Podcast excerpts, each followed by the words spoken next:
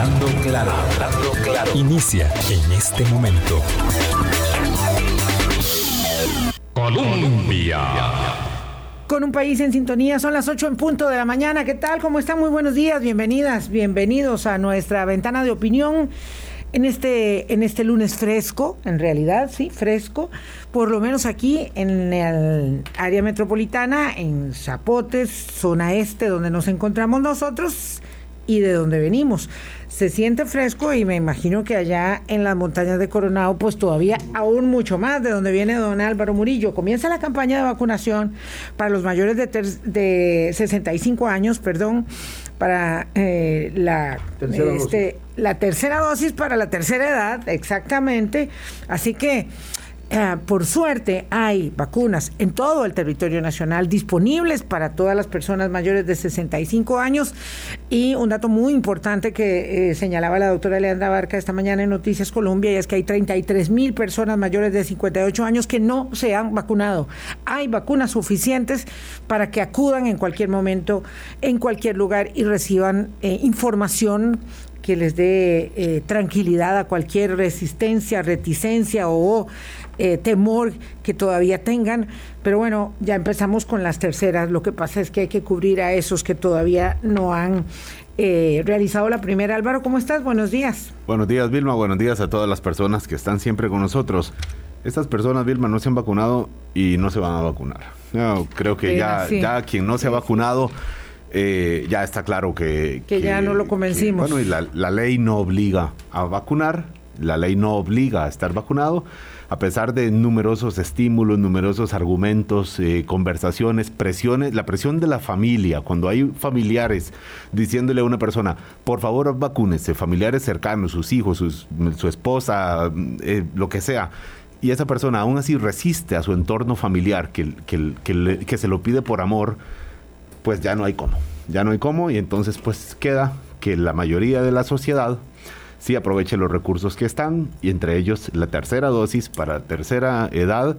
Eh, es eh, por supuesto un paso importantísimo para seguir teniendo este diciembre en donde ya estamos instalados eh, en un ambiente ciertamente en un ambiente de diciembre como no lo tuvimos hace un año y como lo estamos tratando de, aprovechar muchísimas familias, amigos, en los hogares, en los trabajos, etcétera.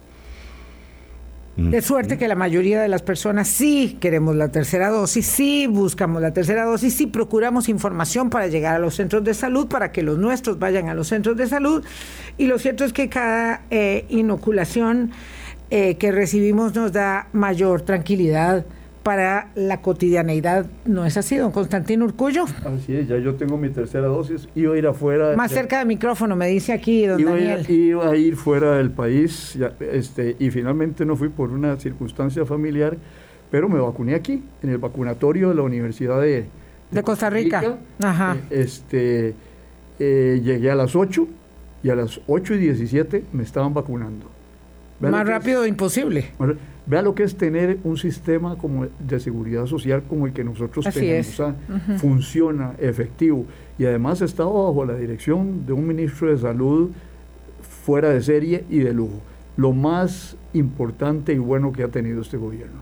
Es cierto. Este, bueno, así la encuesta de, de, de CIEP UCR señala eh, a la Caja de Seguro Social y al Ministerio de Salud como los grandes eh, valladares eh, de la gestión pública de la emergencia sanitaria, por supuesto que se, se, compone de otras piezas, pero las personas ahí es donde establecen, digamos, esa calificación altísima que lamentablemente Mm, eh, no se traduce en datos muy positivos para eh, entidades del sistema político como los partidos. Ahora más, más adelante ya podemos hablar de, otras de otras cosas. De esas cosillas feas. De esas cosillas, sí, hay que hablar de todo un poco. Lo cierto es que cuando hacíamos la invitación para el programa de hoy, eh, doctor Urcullo, decíamos que la verdad es que nosotros somos poco dados siempre, no ahora, que estamos en lo nuestro, somos poco dados a ver hacia afuera. Y por eso nos gusta conversar con usted y poner en la perspectiva de vida que ah, realmente la paz es, es la, la, estabilidad y la paz mundial es un asunto eh, que se mueve permanentemente, virtud, digamos, a muchas fragilidades geopolíticas y que nosotros no nos enteramos. La verdad que nosotros tenemos este un gran ombliguismo y no nos damos cuenta y no parece interesarnos mucho lo que sucede más allá de las fronteras.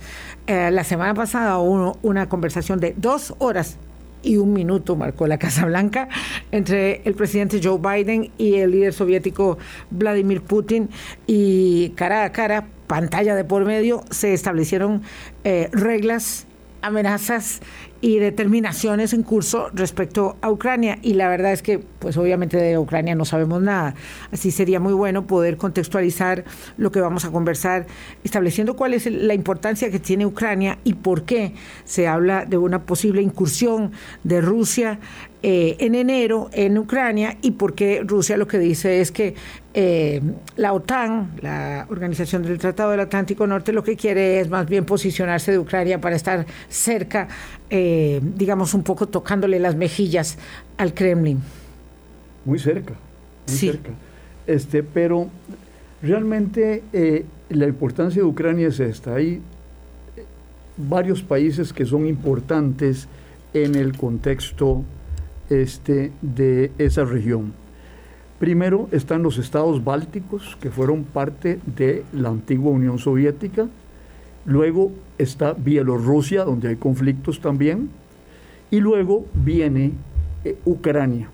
Eso es lo que eh, antiguamente en el siglo XIX se conocía como el intermarium. ¿Por qué intermarium? Entre mares, porque arriba está el mar Báltico y abajo está el mar Negro. Entonces Rusia ha considerado siempre eso. Rusia zarista, Rusia soviética, Rusia este, de Putin, son 300 años de imperio. Y esa ha sido considerada lo que se llama en geopolítica su zona, eh, lo que llaman en, inglés buffer zone, una zona de amortiguamiento con relación a posibles eh, invasiones de Occidente hacia Rusia. Entonces, la importancia es que, caída la Unión Soviética, todos los países de Europa del Este fueron ingresando poco a poco a la OTAN. Eh, Bielorrusia no, los países bálticos sí, hay tropas de la OTAN en los países bálticos. Polonia, que ha sido un enemigo histórico de Rusia, y no solo por razones ideológicas, y Rusia de Polonia han pasado los unos sobre los otros, este, ahí hay grandes contingentes eh, de aprovisionamiento de tropas de la OTAN. Entonces, el señor eh, Putin y los rusos en general sienten una cierta aprehensión por la extensión de la OTAN. Y eh, lo que se ha detectado, se detectó en mayo también, es la acumulación de más de 100.000 tropas cerca de las fronteras con Ucrania, lo que ha llevado a que la inteligencia de los Estados Unidos, a través de observaciones de satélite, plantee que probablemente Rusia esté planteando una invasión a Ucrania para impedir que se acerque Ucrania a la OTAN, Y, a, la Unión Europea. Que eso fue desde el, desde el 2014. ¿Una invasión preventiva, Antino, o ya no es preventiva? Pues habrá que esperar, es decir, eh, para ver si hay invasión o no hay invasión, porque algunos siembran dudas si realmente lo que Rusia quiere es la invasión inmediata o, lo que quiere es lo que se llama la finlandización de Ucrania, o sea, neutralizar a Ucrania, que Ucrania no...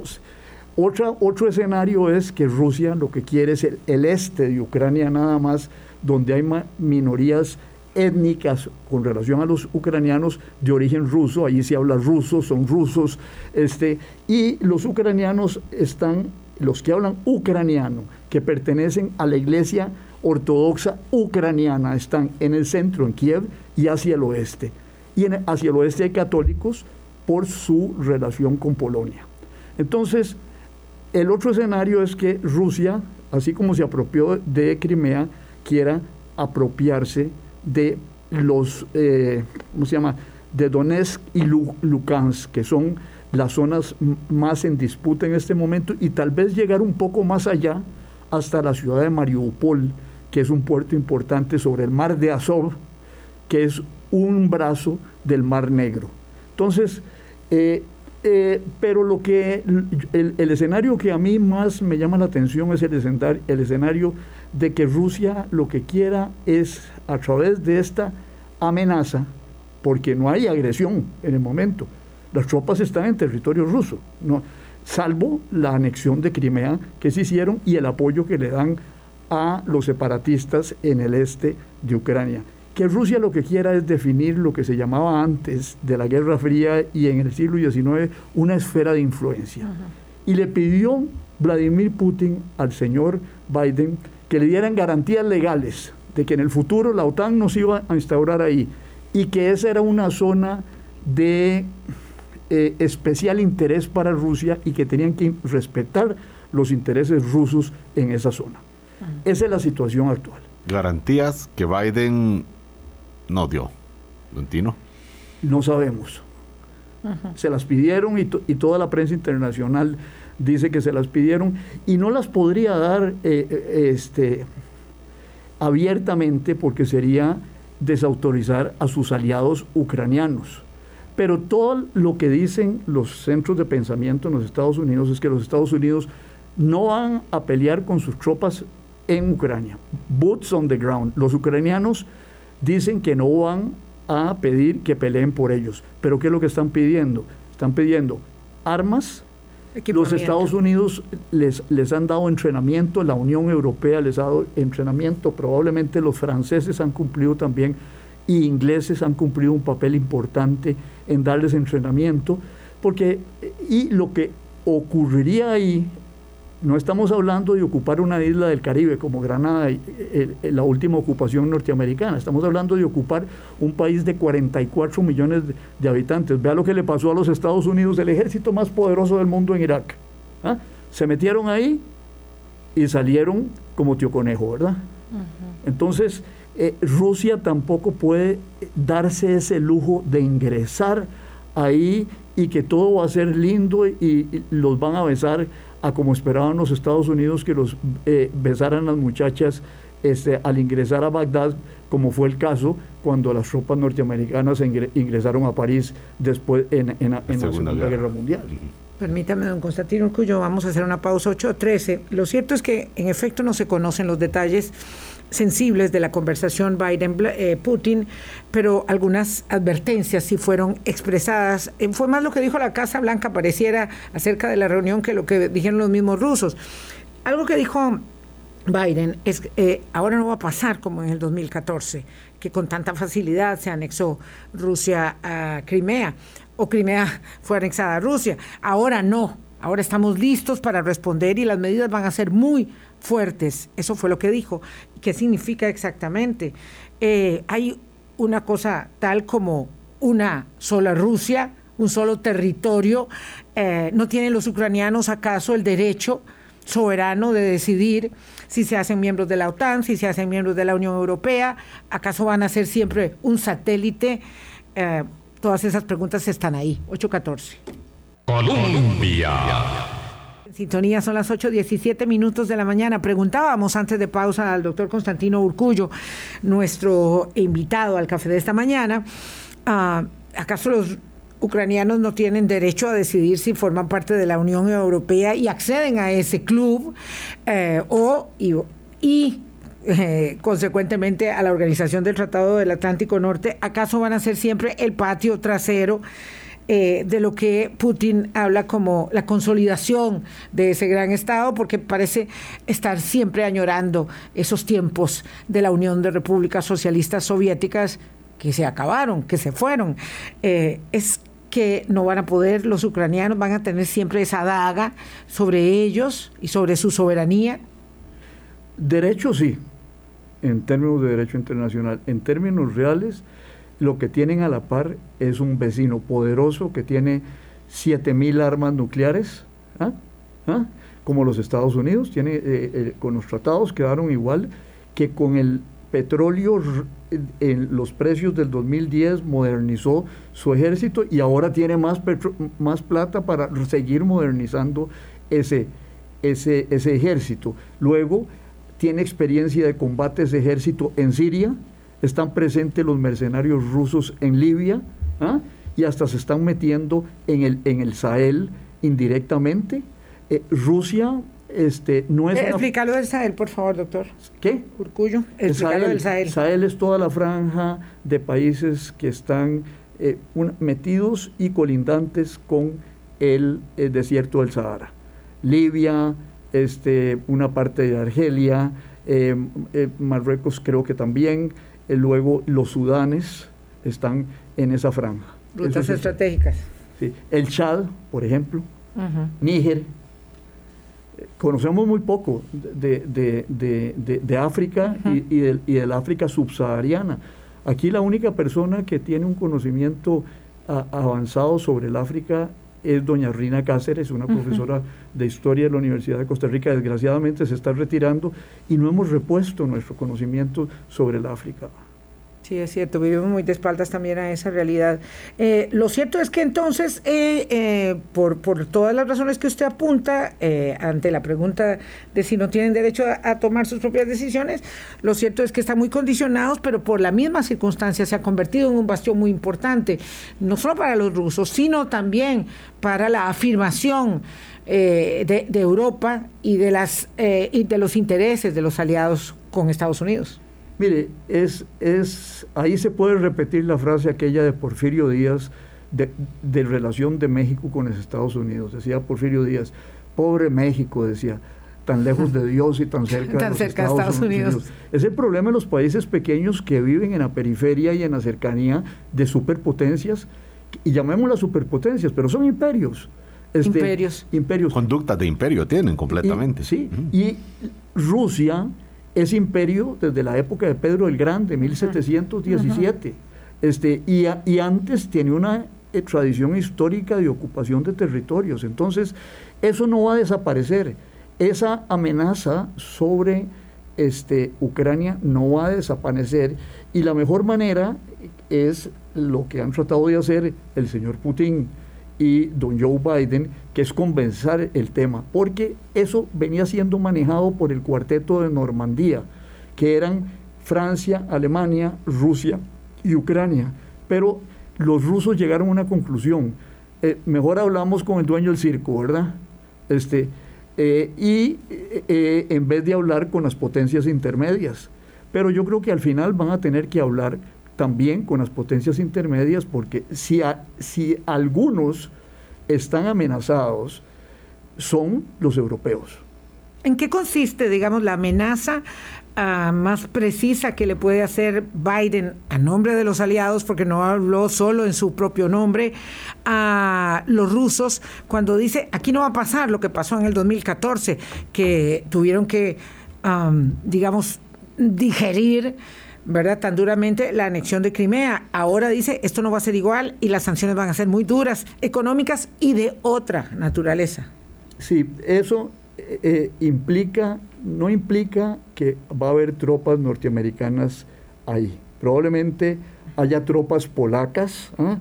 Que tienen su antagonismo con los, con los rusos, pero en, en, una primera instancia lo que es diferente hoy día es que en el 2014 el ejército ucraniano era un ejército débil desmovilizado. Y desde de 2014 acá, europeos y norteamericanos se han dedicado a modernizar y entrenar ese ejército.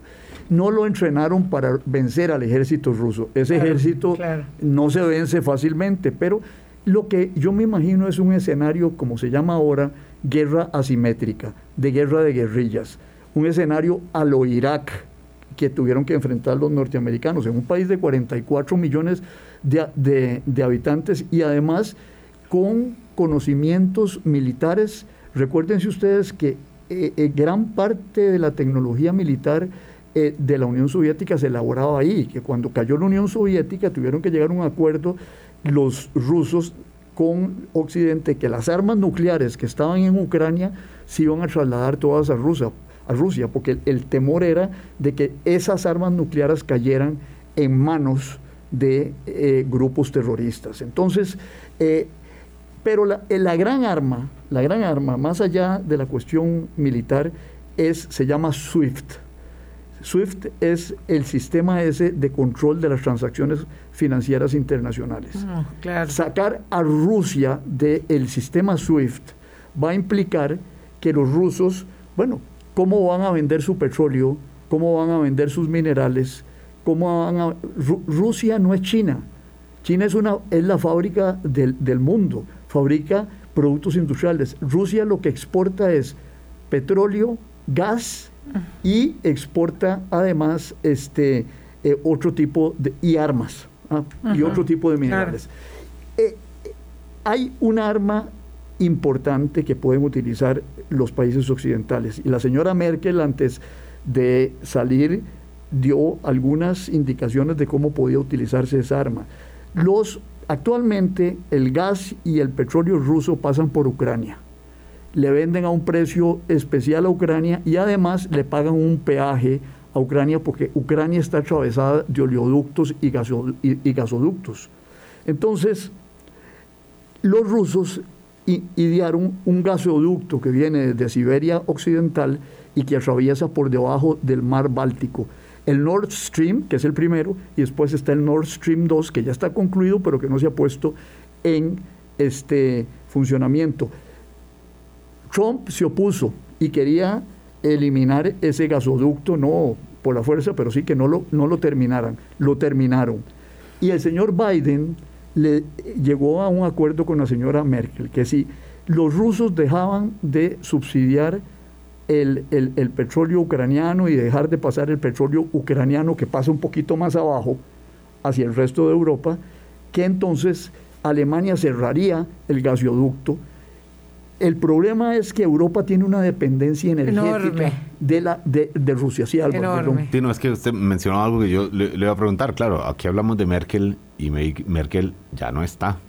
El nuevo canciller alemán está en esta misma línea. O sea, esas, esas conversaciones que planteó Merkel tienen vigencia todavía como para que Biden eh, pueda considerar, por supuesto, el, peso relativo de Alemania es, es muy alto, no al nivel de, de, estas superpotencias, pero sí es muy alto en Europa, el liderazgo es indudable. Es, es un aliado confiable para poder conversar con, con Putin todavía entonces, con el nuevo canciller. Totalmente. Totalmente es un hombre que viene de estar en una alianza de varios años con el partido de la señora Merkel. Es decir, Ahí en, Alemania, lo, eh, contrariamente a otros países donde lo que ha polar, eh, eh, prevalecido es la polarización, en Alemania ha habido un predominio de los partidos de centro, el Partido Demócrata Cristiano, la, la, social, el social cristianismo de Baviera y por otro lado la socialdemocracia, que entra en proceso de resurrección en Europa, a merced al gane de Scholz el nuevo primer, ministro. Yo no creo que el nuevo primer ministro vaya a este, orientarse en el sentido de Rusia. ¿ah? Tienen una política más independiente con relación a Washington y la, la tenía la señora Merkel también. Es decir, sobre todo, por ejemplo, con China, porque Alemania le vende muchísimo a China. Entonces, yo, yo, yo, creo que la política de Estado de, de, de Alemania es una política inteligente en el sentido que dicen, tenemos este, este vecino este, dísculo, ¿verdad? Que es el, señor Putin, pero ya no nos queda más que hablar con él, porque es un hombre poderoso, eh, nosotros dependemos del gas y del petróleo que, que, nos puedan exportar, entonces tenemos que hablar con él. Sí, es muy interesante. Eh, vamos a hacer un programa especial, específico, quiero decir, yo esperaría que todos fueran especiales, específicos sobre el tema de la, mm, digamos, dimensión del liderazgo político de Angela Merkel, porque creo que merece la pena hacer un programa sobre ello y evidentemente cómo este, ahora se conduce la política eh, después de o sea, hay antes y después de Angela Merkel y hay que hablar de ello.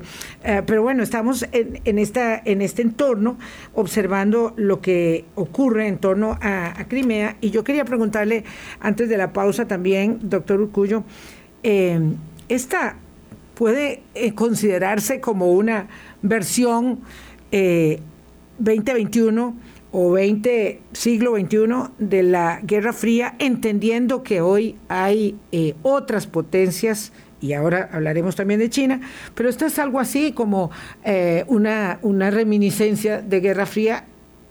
No, es una situación totalmente nueva. Es decir, porque mire, Rusia no es un Estado con pretensiones de, de marxismo-leninismo. Es decir, Rusia este, funciona con el mercado internamente. No hay una cosa ideológica ahí, no hay un libro que sustente eso. No, ahí este, Putin... Este, es un hombre muy pragmático. Sí, claro, y logró que, le, eh, que el patriarca Cyril de la Iglesia Ortodoxa este, le, eh, fuera a bendecir los aviones que operaban en, en, Siria. Este, y hay una cercanía tremenda entre la Iglesia Ortodoxa rusa y Putin. Y Putin es homófobo, ¿ah?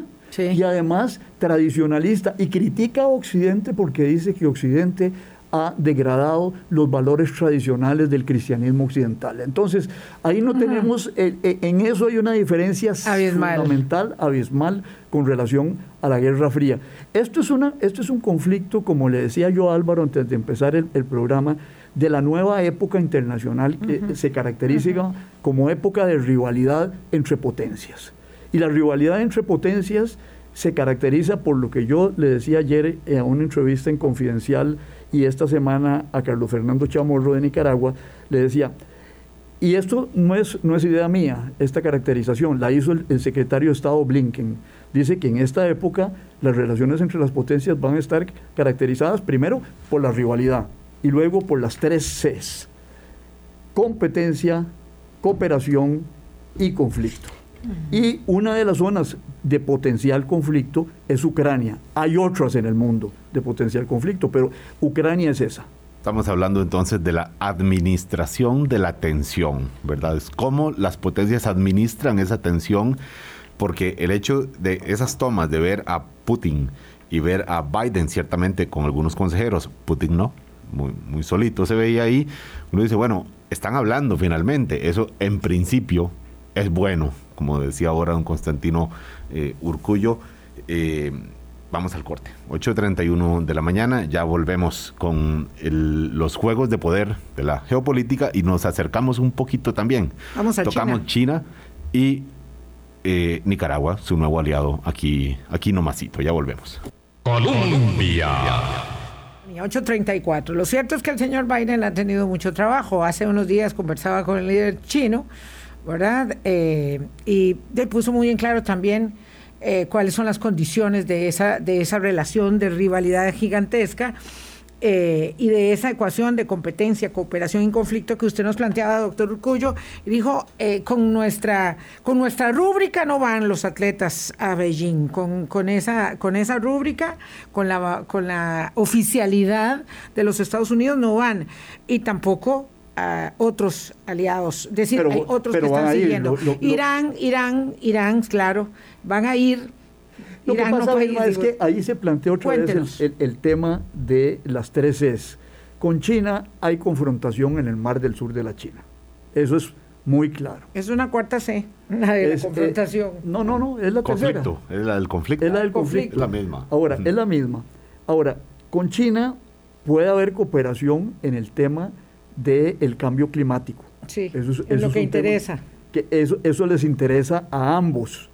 Y, va a haber competencia en otra serie de ámbitos, por ejemplo, lo que acaba de pasar eh, por el reconocimiento de eh, el desconocimiento de, Taiwán, China popular, que es lo que plantea, que los tienen que reconocer ellos y que no tienen que reconocer este, a Taiwán porque Taiwán, es una provincia rebelde. Y así hay múltiples lugares donde va a haber competencia, competencia comercial, competencia por los recursos de tierras raras, competencia en América Latina y no tanto la competencia en Centroamérica que es de carácter político diplomático como eh, la competencia hacia el sur, donde los chinos compran hierro, compran soya, compran cobre a Chile, es el primer eh, este, eh, socio comercial de Chile, si mal no recuerdo yo en, este momento. Entonces, este, eh, eh, pero usted decía algo al, terminar que es muy importante. Lo bueno es que estén hablando, porque hay coexistencia. Es decir, lo que tenemos que aceptar es que como humanidad es que podemos tener divergencias significativas, intereses diversos, pero que hay que coexistir, porque imagínese usted lo que es una guerra, una guerra atómica. Es decir, en medio de la Guerra Fría hablaron y limitaron los armamentos. El, tratado de START es un tratado, el, el inicial es de la Guerra Fría. Cuando las cosas se estaban poniendo muy calientes, siempre tuvieron la posibilidad de hablar. Lo que pasa es que ahora la interdependencia entre China y los Estados Unidos de, corte económico es mucho, no existía con la Unión Soviética. La Unión Soviética era un universo aislado y los Estados Unidos no tenían puntos de contacto, había algunos, pero de tipo económico. Pero los chinos, véase esa blusa suya tan linda que anda puesta, probablemente es hecha en China. Ah, no, ni lo dudo. ¿Verdad? Casi todo lo que anda uno puesto está hecho en China. Y, aunque, aunque lo haya comprado en otra parte. Y en Estados Unidos es así. Entonces, si usted rompe con, con China, eh, eso va a incidir sobre el consumidor norteamericano. Sobre los precios que ya, ya se están viendo, sobre los precios que ya lo están sobre viendo. Los precios. Claro. Este, eh, partes de carro, automóviles, toda una serie de cosas que se fabrican más baratas en China este que en los Estados Unidos. Tecnología, Tino. Tecnología, celulares, eh, computadoras, etcétera. ¿Usted qué tiene, Huawei o iPhone? No, uso el eh, iPhone, pero estoy seguro que está hecho en China o que todas sus partes eh, algunas están partes están hechas en China. Sí, algunas partes. Y si no, y si se hubiera hecho en otra parte del mundo, no se hubiera podido hacer si no se consiguen esas partes en China. Pero vamos a ver, no suena, mm, voy a decir un término nada, nada mm, profesional, pero entendible. No suena muy loco hablar de guerra atómica cuando tenemos la madre de todas las guerras, que es la guerra contra el cambio climático en curso. Sí, pero, pero es que todas, todas las contradicciones se acumulan. Es decir, tenemos, eh, eh, y ha costado mucho poner a la gente de acuerdo. Vea, usted, eh, la, la, locura de Trump de retirarse de la Convención del Cambio Climático. Dichosamente vino un presidente inteligente en los Estados Unidos y dijo, no, no, nos volvemos a meter a la Convención de París. y, y los chinos quieren ir adelante con eso también. A eso es un área de cooperación importantísima. Sí, si este es, digamos, el escenario complejo de la competencia, la cooperación y el conflicto, em, la administración de Joe Biden logra, digamos, tener más eh, claridad respecto de ello y de la necesidad de acercarse a esos, a esos rivales y es, por tanto, eh, sigue siendo para el mundo una pieza de mayor estabilidad que, por ejemplo, pensar en una nueva administración de Donald Trump que no entiende nada de ese tinglado geoestratégico político? Mire, eh, el, tema está en que Joe Biden está limitado en todas sus iniciativas por un panorama, que es la elección de, de, medio periodo. De medio periodo. En noviembre. Y en los Estados Unidos hay una cierta convergencia entre las élites republicanas y las élites este, demócratas sobre su necesidad de enfrentar a China. Entonces, y la población, eh, yo veía los datos del, gran centro de, encuestas, el Pew Research Center, ah. la población rechaza a China. Hay un, inclusive ha habido ataques a personas de origen asiático. Entonces, Joe Biden no se puede correr, dar el lujo de que se le vea como un, este, presidente pro-chino. Claro. Entonces, porque hay elecciones y podría perder la mayoría en el Congreso y por ahí va la cosa. Entonces, eh, su relación con China tiene que ser muy delicada para que internamente no se interprete que él está jugando el juego de los chinos o que los chinos se le están... Que es algo que siempre, perdón, le han achacado los republicanos a Biden. Bueno, en la campaña Trump, eh, eh, esa era una de las banderas, es decir, este nos va... Este le va a dar la, el poder a, China completamente. Exactamente. Eh, pero, pero vamos a ver, mi pregunta iba por el, entiendo el, el contexto interno. mi pregunta era, el, en, el, en la ejecución de la política exterior, tienen más, más sensibilidad, más conocimiento de la realidad eh, Biden eh, que, Trump. Sí, claro, eh, fue presidente del Comité de Relaciones, Exteriores, del, Senado. Y Jake Sullivan es, es, es, un experto su asesor en seguridad nacional, es un experto. Burns, el jefe de la CIA, estuvo en Rusia como embajador. Vean el, tipo de gente que tiene. Y Kurt Campbell, que es el encargado en el Consejo de Seguridad eh, de, China, es uno de los expertos más grandes que hay en Estados Unidos sobre el tema chino. Es un sinólogo realmente de, peso. Es decir, el, el, el, el, complejo de cabezas inteligentes alrededor de Joe Biden, las que vimos en la reunión esa con Putin, es impresionante. Es impresionante. Es, la cantidad de cerebros que hay ahí. Hay cerebros eh, ahí especializados, serios, gente pensante. Eh, eh, y eso todo se había desarticulado muchos en la administración Trump, porque realmente el, Departamento de Estado sufrió muchísimo porque hubo una gran cantidad de bajas, bermudas, y, eso se está, pues, obviamente reconstituyendo. Y sigue, sufriendo, Vilma. Sí. Eh, Biden ha propuesto embajadores y no le nombran 90 embajadores. Eso le quería decir. Eh, dicen que el poder del senador Ted Cruz es tal que está parado sobre la obstaculización del envío. Y vamos a cumplir un año en enero del ejercicio de Joe Biden y los embajadores no se han ido. Es decir, dos o tres que son extremadamente sensibles, como el de Israel, ¿verdad? Este, ya se fueron. Pero todos los demás están parqueados sin poder salir de los Estados Unidos y las embajadas a cargo de los encargados de negocio porque eh, eh, Ted Cruz no permite. Y, Marco Rubio. Y, claro, y, los demás. El, grupo de extrema derecha del Partido Impresionante, impresionante eso, porque es un nivel de obstaculización. Eh, claro, uno piensa que los problemas los tiene aquí porque por eso, porque no vemos lo que sucede en otras partes, pero el ejercicio de la política, de lo ah. político y de la función pública es muy complejo, ¿verdad? Porque estos son, digamos, los aros estrechos por donde van transitando hoy las democracias. Voy, voy, a, hacer la pausa. Nos va a dar un poquito de tiempo para un par de apuntes más. Ya venimos. Colombia. Con un país en sintonía 845. Va a tener que venir más a menudito, doctor Urcullo, porque hace tiempo que no lo teníamos y por supuesto el tiempo, eh, el chance no alcanza para tanto. Sí queríamos preguntarle por Nicaragua, porque el anuncio de la ruptura con Taiwán, no hay posibilidad de establecer relaciones con China, ya nosotros pasamos por ese aro sin romper con Taiwán.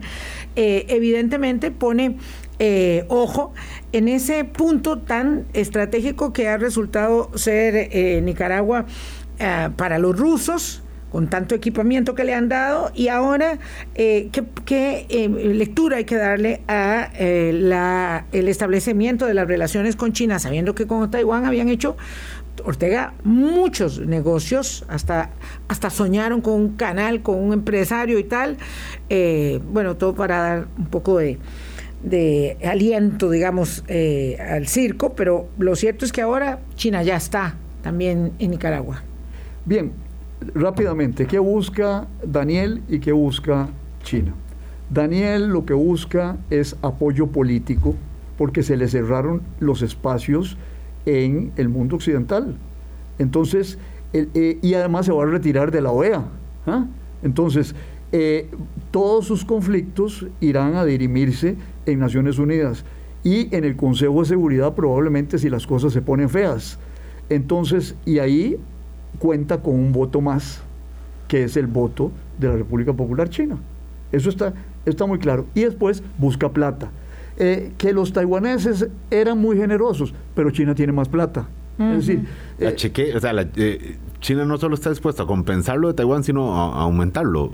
La experiencia aquí en Costa Rica no fue, no, no, fue así. Pues sí. ¿Cuándo nos regaló este, este Taiwán un, estadio de 90 millones de dólares? Este, eh, cuando nos compró Taiwán 300 millones de dólares en, en, la deuda costarricense. China tiene más plata, es que es, es, eso es evidente, ¿verdad? y además está en el Consejo de Seguridad, por ejemplo. Eh, eh, toda la presencia de Costa Rica en el Consejo de Seguridad en algún momento obedeció a una ayuda que dio China a conseguir el voto africano. Entonces, eso es, eso, eso es, hay que tenerlo muy en claro. Daniel, y, vean ustedes, hoy en la mañana estaba leyendo Confidencial, el excelente diario digital nicaragüense, y anoche llegó un lote de 200 mil vacunas de Sinopharm a Nicaragua y quedan por llegar un millón más de vacunas de Sinopharm. Qué dicha. ¿Cuánto me alegro? Sí, muy bien, eso está bien, eso son las cosas de, cooperación que son importantes. Entonces, yo creo que eso es lo que está buscando Daniel, que le dé más plata. Yo creo que los chinos no se van a, prestar para ningún tipo de cuestión de, corrupción porque ellos piensan en términos estratégicos. Pero es algo muy, muy pragmático de ambas partes, porque eh, eh, Daniel Ortega había dicho que se trataba de afinidades ideológicas, pero ya estamos hablando aquí de otro tema ninguna. Ninguna afinidad ideológica. Daniel Ortega hace mucho tiempo dejó de ser marxista, leninista y oh, revolucionario. Es, orteguista. Eh, nada eh, personalista. ¿Y los chinos qué es lo que buscaban, qué es lo que buscan con este, con este asunto? Bueno, influencia, pero básicamente que aislar a Taiwán todavía más internacionalmente. Vea que en el curso de pocos años Taiwán ha pasado de tener 21 reconocimientos diplomáticos únicos en el mundo en 190 y pico de naciones, este, a tener 14 después de la salida de Nicaragua y la salida de El Salvador. Entonces, este, China, ese es, ese es su interés fundamental.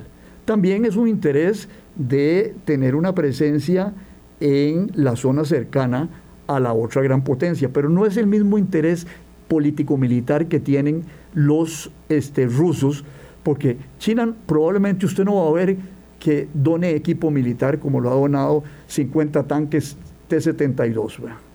Y entonces, eh, eh, Dino, en este momento, en este contexto eh, ruso, la, la, Rusia de Putin, con su presencia aquí nomasito en Nicaragua, ¿qué está haciendo? Digo, para efectos ya de nuestra audiencia y, cuando, y, esta tendencia a ver todo desde nuestra propia posición, esto sí es nuestra propia posición, aquí frontera con frontera.